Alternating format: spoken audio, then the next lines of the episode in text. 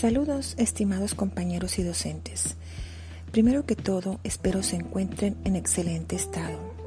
El podcast del día de hoy trata sobre la implementación de la lectura y la comunicación en los niños de 5 y 6 años. Por otra parte, nuestro grupo está conformado por Claudia Viviana Parra Yoma Yusa, Ingrid Paola Vaca Sánchez y su narradora del día de hoy, Mildreida Ascanio Angarita, estudiante de Pedagogía Infantil, octavo semestre, Fundación Universitaria del Área Andina. Empecemos. Observemos lo necesario que es estimular a los niños a nivel literario y comunicativo. ¿Por qué es importante estimularlos? Los niños necesitan generar hábitos de lectura, escritura y comunicación para que puedan defenderse en varias situaciones cotidianas y académicas a lo largo de su ciclo vital. Según el PNLE, Plan Nacional de Lectura y Escritura, Colombia es uno de los países por los cuales, a pesar de sus grandes desarrollos en la industria editorial y avances en cobertura educativa, los lectores de libros decaen hasta un 48.3%.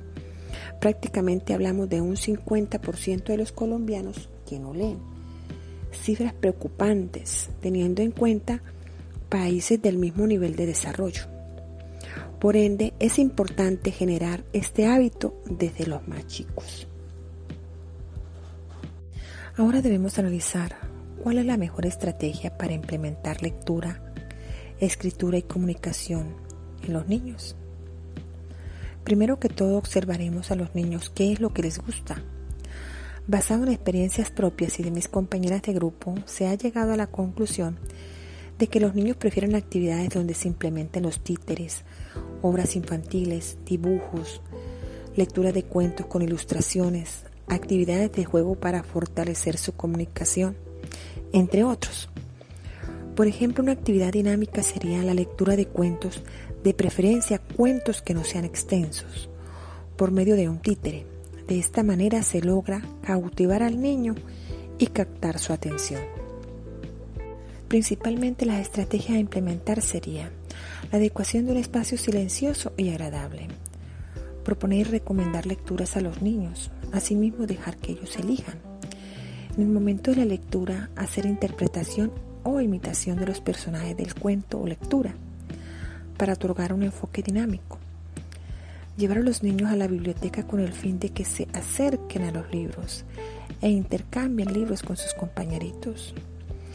Implementar actividades de comunicación infantil, tales como obras de teatro o imitación de personajes.